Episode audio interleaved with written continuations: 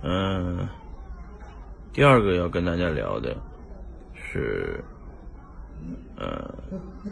到底我们这个币圈现在充当的什么角色啊？币圈在整个灰产行业呢，充当一个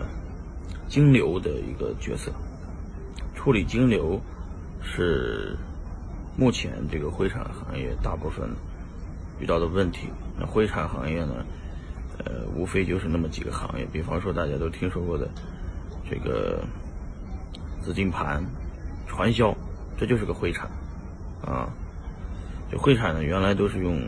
人民币的方式进行呃这个传销啊，建立一个公司，然后所有的人都把钱打给了中心化的公司。啊，金流越来越大以后呢，这些中心化的公司出问题以后就会被抓。比方说咱们国内都知道的什么资金盘啊，就像云联汇啊，叫积分、全返啊这些类型的，呃，就属于灰产，但是在中国禁止了。啊，这个其实本质上传销和直销本质上没什么大的区别，就是资金游戏啊，但是他们现在用。数字货币出入金，啊，最近的些钱包盘非常火，啊，但是呢，钱包盘起来的，最终还是会崩的，因为它高的利息是给不出来的。只要是用高息来吸引大家，呃，投资的，啊，都是这个传销。只要是拉人进来就有返佣的，也是传销。这种的大家要谨慎，啊，那。比特币和这个 USDT 等等的这个数字货币为这个传销提供了金流。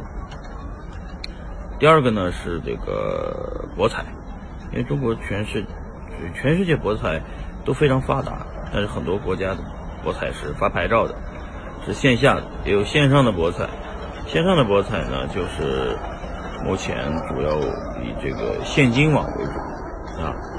主要集中在西港这个地方。但是现金网的规模都非常小，金额也非常小，一般人呢赌一赌玩个几百块钱的、几千块钱的，金额太小了，就是说实话立案都很难。嗯，就像打游戏输了钱一样，这个赌博也输钱。嗯，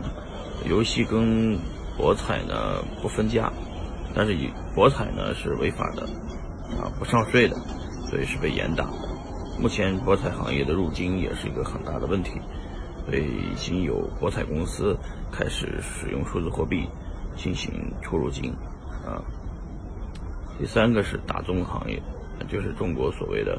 炒外汇啊、炒原油啊、啊炒黄金期货呀之类的这一类的产品，在中国是被严厉禁止的。但现在呢，这个行业的人数是上百万人从业人员，虽然禁止了，但是他们都在海外继续做，啊。呃，没有这些人这么做呢，也没有这个办案人员 也没事没事干啊，很奇怪，有很多的办案人员到处去抓这些人，也有了工作，嗯，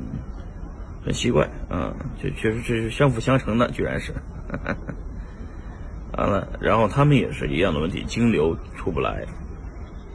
现在都是要用数字货币进行处理金流，数字货币的特性就是匿名性。呃，去中心化找不到源头，不好追踪，这也是没想到，数字货币居然是被先被这几个行业用起来的。当然还有一个行业叫电信诈骗，这比较坑人的，他们直接是骗大爷大妈的银行卡里的钱，伪装成是公安机关，伪装成什么公检法的都有，呃，就是直接骗钱。这个骗子没有没没没什么水平吧？啊，就是骗人本事，这个这个应该被鄙视啊。所以说这些个行业呢，我经过我的学习、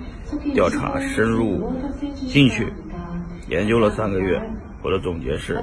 币圈为这几个灰产行业提供了金流啊。行，这是第二条，接着聊第三条。